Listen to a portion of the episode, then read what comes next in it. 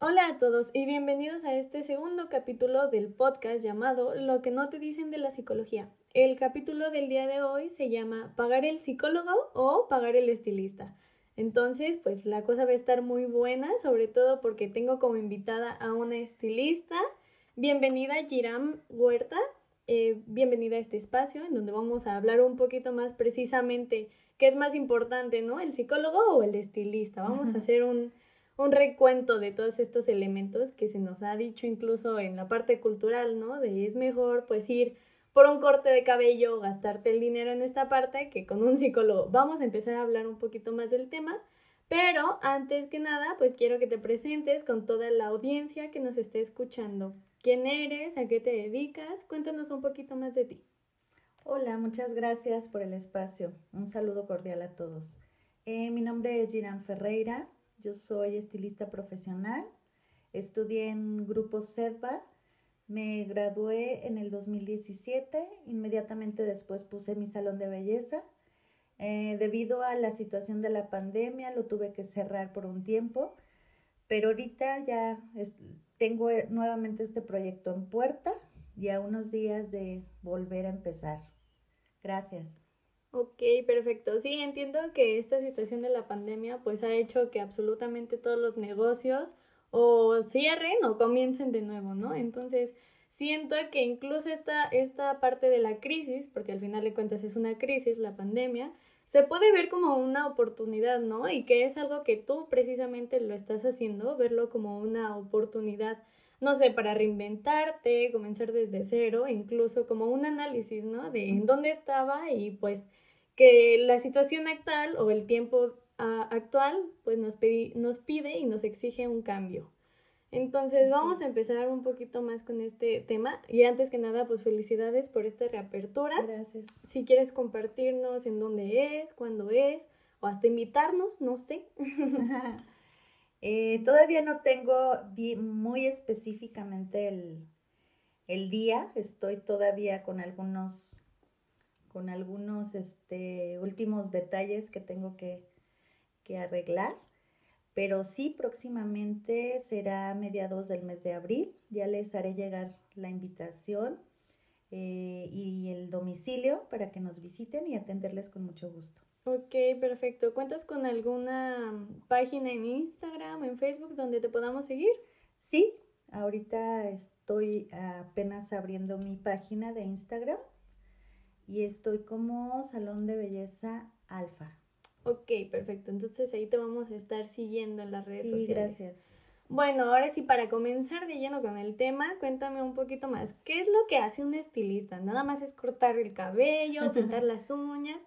¿O qué hay detrás de todo aquello que a veces no, no alcanzamos a ver? ¿Qué es lo que realmente hace un estilista? Bueno, un estilista realmente, eh, quien se dedica a esta profesión es de verdad a una persona que le apasione el cambiar la imagen, el, el, dar un cambio total a las personas desde que entran a nuestro salón, a nuestro espacio, darles una cordial bienvenida, hacerlos sentir como que si llegaran a su casa, tratarlos de la mejor manera. Eh, pues ahí uno también vamos como de la mano con los psicólogos, porque desde que uno se da cuenta al darle la bienvenida a cada, a cada persona que llega al salón, uno se da cuenta de si viene con alguna situación, este, de hecho ha llegado gente que, que se sienta y empieza a llorar y, uno ahí tiene que tener em, pues muy muy sabiamente atenderlos. luego, luego se les ofrece una botellita con agua, algún té, se les da un Kleenex y, esperamos a que, a que la persona solita este, empiece, si lo quiere hablar, si no lo quiere hablar, este, pues ahora sí respetar a cada persona. Hay personas que llegan muy, muy emocionadas, muy contentas y quiero que me hagas lo que tú quieras. Me pongo en tus manos y tú oyas, haz de mi cabello o de mis uñas o de mis pies lo que, lo que tú consideres. Y están, están todo el día ahí, ¿no? En sí, estética. Sí, la verdad. De que el peinado, las uñas, ya échate todo el paquete completo. O sea, es un apapacho. La verdad es un apapacho y, y pues ahí uno tiene que atender a la gente con mucha amabilidad, con mucho profesionalismo y al final de cuentas es un chiquearlas, consentirlas, para que se vayan contentas y para que el día de mañana también regresen. Bueno, y también chiquearlos, ¿no? Y consentirlos. Ah, sí, también. Porque hay de todo, y ya de todo. también no se puede quedar atrás los varones. Exactamente. Ok, y ahora ya, ya me comentaste un poquito de como de estas cosas que tenemos en común, de que desde el principio hay que dar un recibimiento adecuado y por ejemplo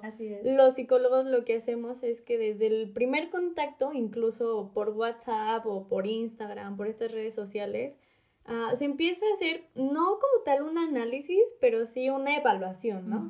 y que siento que es algo que ustedes hacen ¿no? en el primer momento que entra esta persona al salón de belleza pues ya estás viendo este, qué tan largo está su cabello, qué tan humectado está o qué tan seco está, o las uñas y todos estos elementos que has aprendido gracias a tu carrera.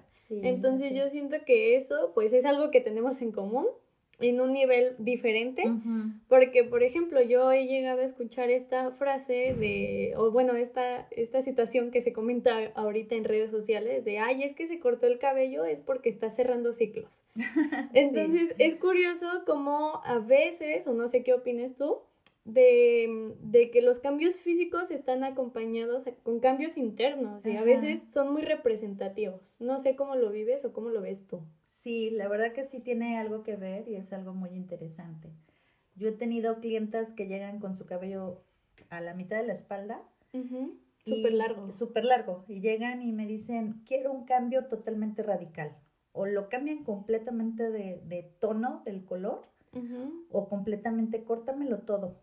Ay, ¿en serio te han llegado personas y uno de repente, de repente uno dice, ¿de veras? ¿Estás segura no lo quieres pensar? Este, o empezamos de poco a poco. No, no, no, córtamelo todo, lo quiero. Ya lo pensé muy bien. Radical. Y pues ahí uno, o sea, no puedes decirles, ay, no. o sea, pues estamos al servicio de, los clientes y pues hay que hacerlo.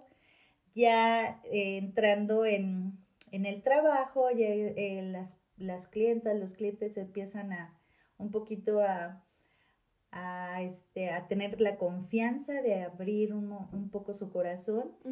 este, muchas veces lo abren, otras veces no. Sí, es muy respetable. Y muy respetable, tampoco nadie, nadie es obligado, porque también nosotros como estilistas tenemos que mm, ser eh, parte de un profe manejar un profesionalismo y, y, hacernos como tener esa empatía con los clientes, ¿no?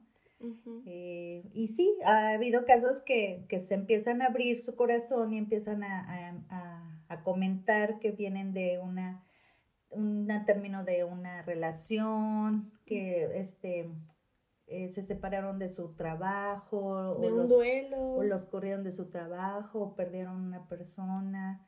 Entonces es ahí donde uno se da cuenta que sí, realmente los cambios van acompañados de algo interno, de algo emocional.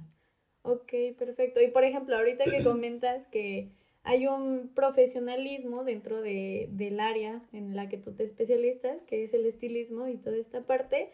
A ver, yo quiero preguntarte, ¿en tu escuela como tal tuviste una materia que decía empatía 1, empatía 2? ¿O cómo se trata a un cliente cuando te llega llorando o así? ¿O cómo se manejó en esta parte? No, no, como tal una materia en ¿O cómo lo aprendiste? No, esto se va aprendiendo con el trabajo con el día a día, como con el trato con los clientes. Esto es, este, poco a poco se aprende. Ok, claro. Y yo siento que incluso puede llegar a ser parte de la personalidad de, del estilista, ¿no? Claro, sí. Porque, por ejemplo, o al menos yo, no sé si alguien más en el público, en la audiencia que nos está escuchando actualmente, les ha tocado llegar con un estilista que hasta les jala el cabello y es como, ay, ya no, no, mejor trátame bonito. Entonces, precisamente eso va mi, mi pregunta, ¿no? ¿Qué tanto realmente se lo enseñan o qué tanto realmente es la persona? No, yo creo realmente es la persona.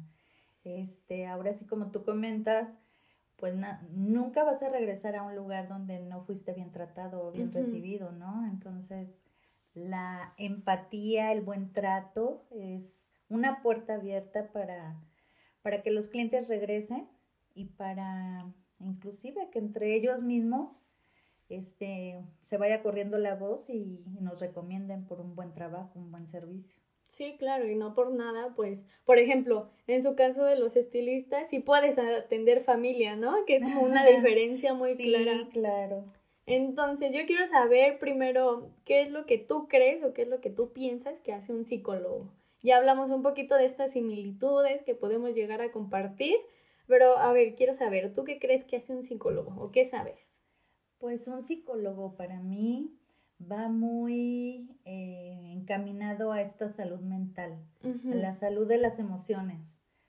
Eh, a veces como personas venimos arrastrando diferentes situaciones desde nuestra niñez y a veces no sabemos cómo manejarlo porque no nos enseñaron, por nuestra manera de vivir, nuestra educación.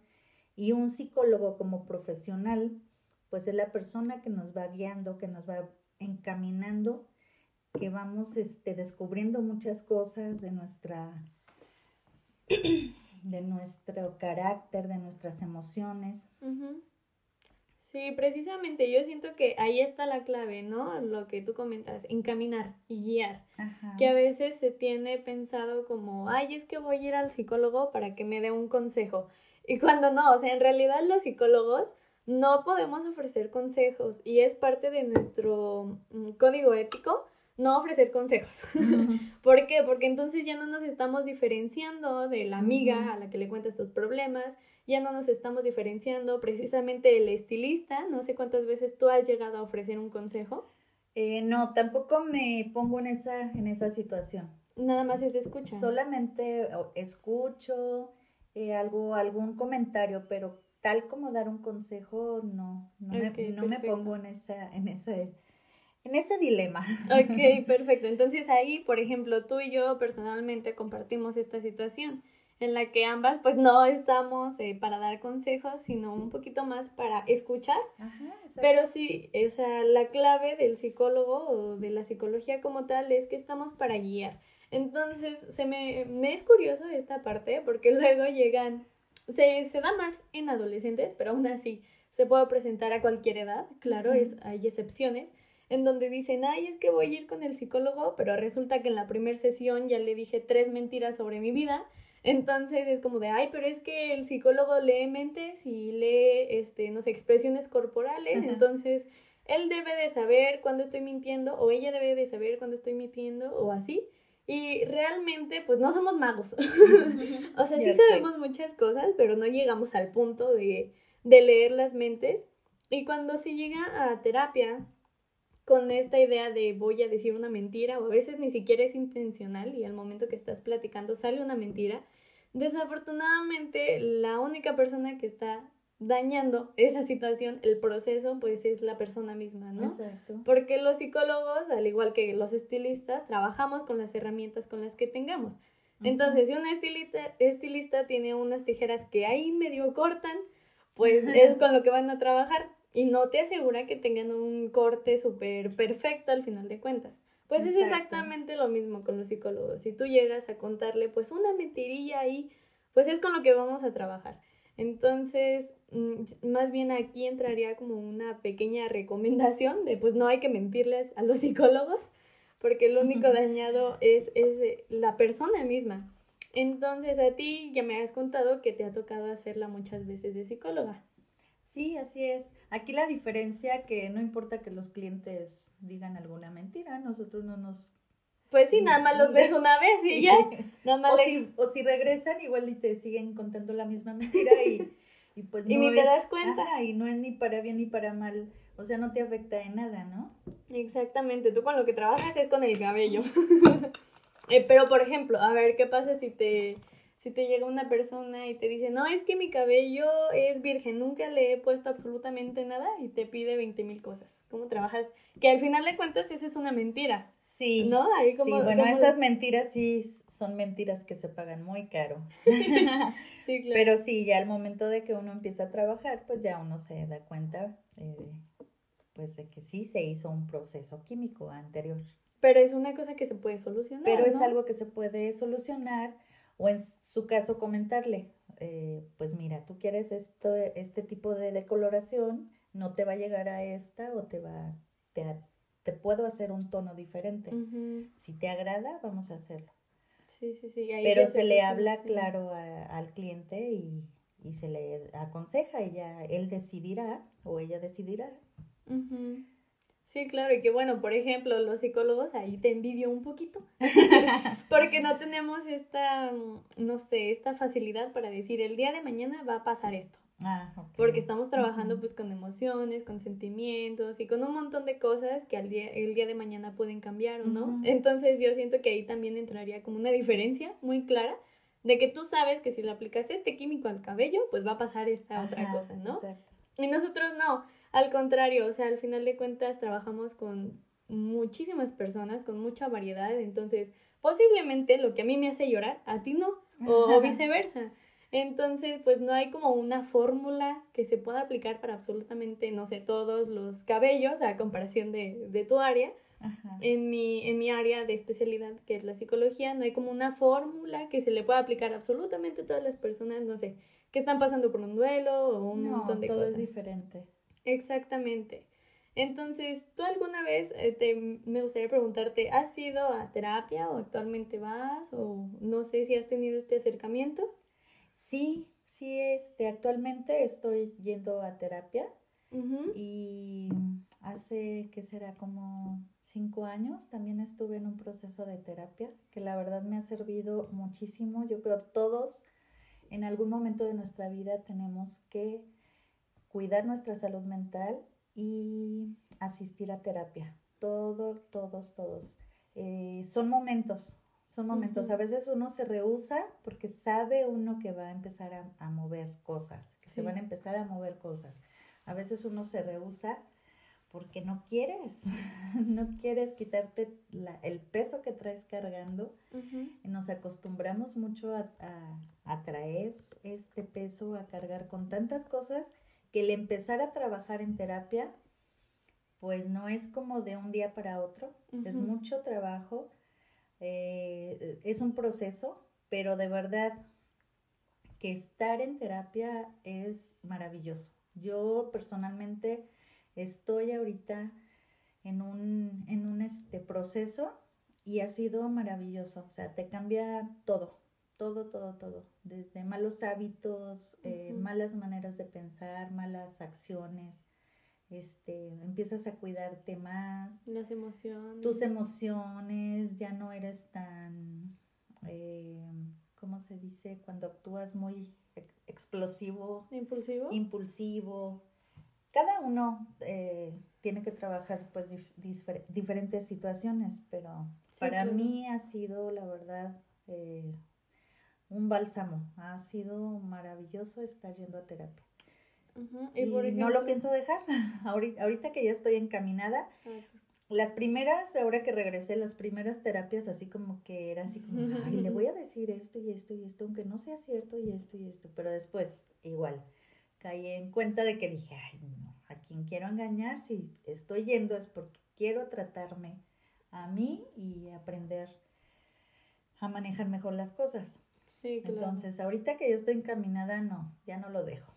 Ok, perfecto. Pues felicidades por haber regresado a tu proceso psicoterapéutico. Gracias. Eh, por ejemplo, yo quisiera preguntarte cómo has visto, o más bien si ha habido o no, cambios físicos acompañados de, de este regreso a la terapia. ¿Has notado? ¿Te has hecho algún cambio físico? No sé, en las uñas, el cabello. Sí, este es. ¿Cómo lo vive una estilista? es como una ironía, pero me acabo de hacer un cambio completamente de look en mi cabello. Mi cabello siempre lo traje en tonos oscuros. Me atreví a hacerme unas mechas muy, muy claras, que era algo que siempre me llamaba la atención, pero no me atrevía. Yo decía, no, eso no es para mí. Pero ahora me atreví y me encantó el resultado. Me encantó y me siento muy cómoda. Así como me siento cómoda de estar yendo a la terapia, me siento cómoda con mi nuevo look.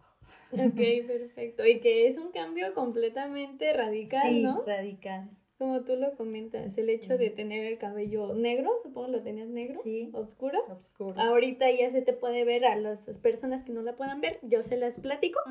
Anda medio güera y se ve muy, muy guapa, la verdad. Ay, gracias, muy amable. Ok, entonces, pues no sé si hasta el momento tengas alguna otra cosa que comentar respecto al tema. O sea, ¿tú crees o, que es más importante el estilista que el psicólogo? ¿O es más importante el psicólogo que el estilista? ¿O cómo ves esta situación? Pues yo considero que no es qué tanto es más importante uno u otro. Los dos en sus maneras son importantes. Tanto es importante la salud mental, emocional, como también es importante el, verte bien, el tener un aspecto agradable, este, para ti mismo. Sí, Cuando uno se ve al espejo y te agrada lo que ves, empieza a moverse muchas cosas en tu interior. Entonces es igual con, lo, el ir al psicólogo, empiezas a sanar, empiezas a tener cuidado de tus emociones, de tus hábitos, de tu comportamiento y eso genera un cambio a tu alrededor completamente. Sí, claro. Y bueno, ahorita con esto que comentas se me acaba de venir a la mente otra pregunta. Lo siento mucho, ando muy preguntón el día No, está bien. Pero pues ese es el chiste, ¿no? De la entrevista, echar chisme. Sí, claro. Este, ¿cómo has vivido tú como estilista esta parte de que llegan al salón porque se quieren hacer un cambio para alguien más? ¿Y qué pasa cuando en realidad llega una persona para hacerse un cambio para ella misma? ¿Hay alguna diferencia? No sé si has notado algo al respecto. Sí, sí, sí, sí es diferente. Cuando alguien llega para hacerse un cambio porque, porque le gusta, porque lo vio en una revista o en una fotografía. En el Instagram. O en el Instagram y dice, quiero hacerme esto y tú cómo consideras si me queda o no me queda por mis facciones ya uno observa y este, analiza a la persona, eh, si va de acuerdo a lo que ella se quiere hacer, a su tipo de a rostro, su tipo de rostro, a, a, su tono de piel. Sí. Entonces ahí es donde, ah, claro que sí, se te vería increíble. Y si no es así, también les recomendamos, mira, eh, tanto este tono o este color, a lo mejor no te, no te favorecería, pero yo te sugiero que hagas este otro y este te quedaría perfecto, pero la decisión es tuya. si tú quieres esto, lo hacemos. Y hay quien sí toma en cuenta mi recomendación y hay quien de verdad dice, no, es que yo lo quiero, ah, adelante, vamos a hacerlo. Y cuando llegan clientes, eh, clientes que, que vienen porque es que mi marido, es que mi novia, mi novio. o en la escuela, ¿no? en la escuela, me dijeron. Me dijeron. sí, pues se ve la frustración, se ve así como eh, uno, este, trabaja y se esfuerza y al final. No les gusta. Se ve la cara como de, ah, sí, se ve bien, pero no era algo que yo quería. O sea, sí, sí se ve el cambio, completamente. Incluso desde afuera se puede ver como, ay, se te ve mejor este tono, o ese color, o ese, ese color de uñas, pero en realidad la persona pues no lo está disfrutando. No, no lo disfruta. Entonces yo siento que ahí también tiene similitud con la psicología, ¿no? ¿O tú qué crees? Sí, sí, claro.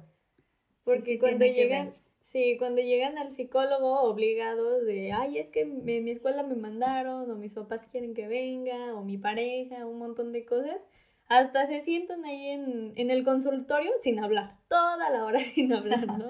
Porque precisamente van como un poco muy obligados a terapia y no es lo mismo, no fluye de lo mismo. Y el ambiente se siente tenso. Exactamente. se siente tenso desde que entra la persona. Es pesado para ambos, ¿no? Tanto como para el psicólogo como para la persona. Y me imagino que es igual ahí en tu salón, ¿no? Sí, claro. Cuando llega una persona obligada es como de, ay, ¿cómo la hago reír?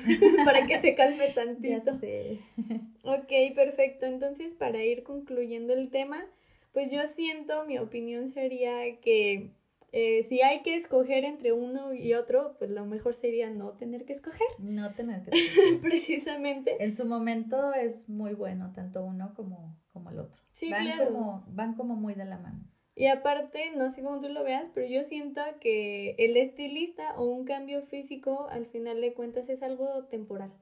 No, por el momento. Este, hasta que el color se deslave, hasta que el color se caiga, hasta que las uñas me crezcan. Crezca, Exactamente. Y el psicólogo, pues es un cambio, eh, pues incluso para toda la vida, ¿no? Depende mucho de qué tanto quiera trabajar la persona, el cliente, el paciente.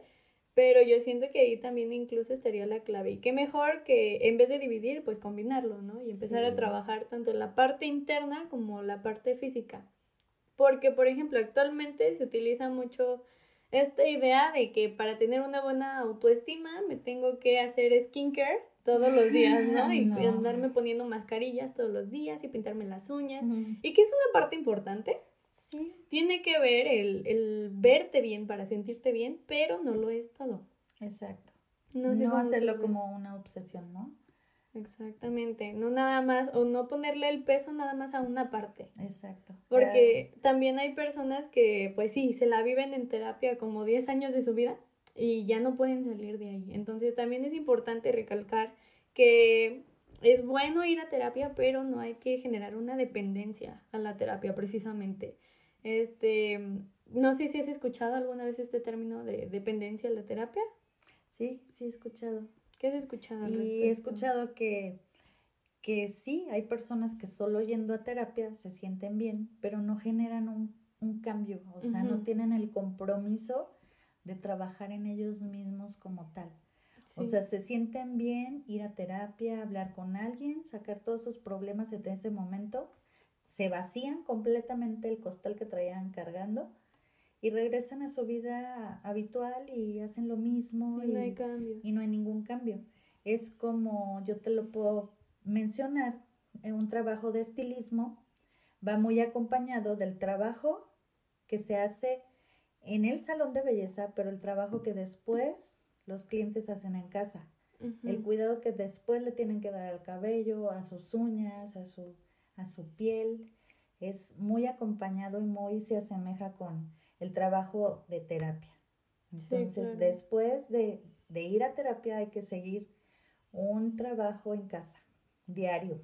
Sí, e incluso yo siento que es mm, necesario e importante, eh, ya esto dependerá mucho del tema que se está tratando en terapia y del psicólogo y de un montón de cuestiones, pero es importante también pues salir un poquito de terapia y ver qué tanto realmente he aprendido, ¿no? De qué herramientas me he hecho en terapia. Por ejemplo, si en terapia no sé, he trabajado la comunicación, pues entonces voy a, no sé, enfrentarme con aquel familiar que me cae tan gordo para decirle que me cae gordo, ¿no? Sin, que se ofenda y empezar a, a, trabajar esta comunicación. Pero realmente como, pues sí, trabajarlo, poner, ponerlo en práctica así como tú lo comentas, los cuidados que precisamente vienen después de, del tinte, viene después del corte, viene después de, no sé, algún cambio físico, también es importante tener este, este cuidado emocional posterior a un cambio, ¿no? Ya. Sí, claro. Es, es, que la importancia, o no sé, la clave que nos diferencia a ti y a mí en esta área, es que el tuyo puede ser como más mm, los cambios de, no sé, de tres a seis meses y, y, en psicología no, o sea, no hay que generalizar. Insisto, lo que a mí me sirve a ti no te puede servir. Exacto. Y yo puedo este, sentirme bien conmigo misma en tres semanas o en un mes, pero tú necesitas seis años, ¿no? Y es válido, es completamente válido. Entonces, eh, las fórmulas que tú utilizas en el tinte, en las uñas, en un montón de elementos, nosotros no lo manejamos como fórmulas. Precisamente es como una guía. Entonces, pues yo quiero agradecerte, Mariana Giram, Mariana, por estar el día de hoy aquí en el podcast. Esperemos tenerte de nuevo en un futuro como invitada próximamente en algún otro tema que nos pidan. Este, no sé, ¿cómo te sentiste con el podcast? Ay, gracias. Eh, me encantó la invitación, me encantó poder eh, compartir un poquito de mi experiencia, un poquito de las cosas que me apasionan y compartirlo pues con alguien que también es, le apasiona su profesión. Y pues muchas gracias y estoy para servirles. Este, próximamente les haré llegar la dirección y el día de la reapertura, reapertura del Salón de Belleza Alfa. Ya saben, amigos, después de ir al psicólogo conmigo, yo les voy a mandar a un cambio de look completo. Sí, claro. porque es importante. Yo encantada de hacerlo y de atenderles y de consentirles y apapacharles un momentito. Ya ven, se van a llevar doble apapachada en el psicólogo y en el estilista. ¿Qué más quieren? Claro que sí. Que estaría genial, ¿no? Una súper buena idea de hacer un, no sé, tres sesiones o un taller y después un cambio físico. Siento que estaría bien padre, que no Podemos dar un, este, unos descuentos para, las, para algunas personas. Y escuchar muchachos, muchachas, para que estén al pendiente. Un descuento para su primera visita al salón y con mucho gusto atenderles. Sí, precisamente, yo siento y yo, yo, estoy muy en pro de en vez de dividir, hacer equipo. Ah, claro. Este, entonces qué mejor que agarrar equipo parejo y de todos lados. sí, tenemos que hacerlo. Sí, exactamente. Y pues ya para ir cerrando, ¿puedes comentar de nuevo este tus redes sociales para que te vayan a seguir? Estoy en Instagram, Salón de Belleza Alfa, al igual que Facebook. Ok, perfecto. Entonces ahí ya te vamos a ir a seguir a tus redes, te vamos a ir a comentar que escuchamos tu podcast. De hecho, ahí voy a poner este el día que se va, que voy a tener la inauguración. Eh, va a haber algunas sorpresitas para que estén al pendiente para las primeras visitas y para atenderles con mucho cariño. Y que bueno, el día de hoy, 6 de abril, estamos hablando precisamente de la inauguración. Entonces, para todas las personas que escucharon este podcast eh, no sé, del 10 de abril en adelante, seguramente ya esté la inauguración, ya se haya abierto el salón, entonces, pues con más razón, ¿no? Irte a seguir a tu página para ver todo lo que estás haciendo. Sí, claro que sí, con mucho gusto. Y sin más por el momento, pues concluimos con esto. La clave no es elegir a uno u otro, sino verlos como complemento y como equipo. Muchísimas gracias, Mariana, por tu presencia. Gracias, Andrea, por la invitación. Hasta luego. Hasta luego.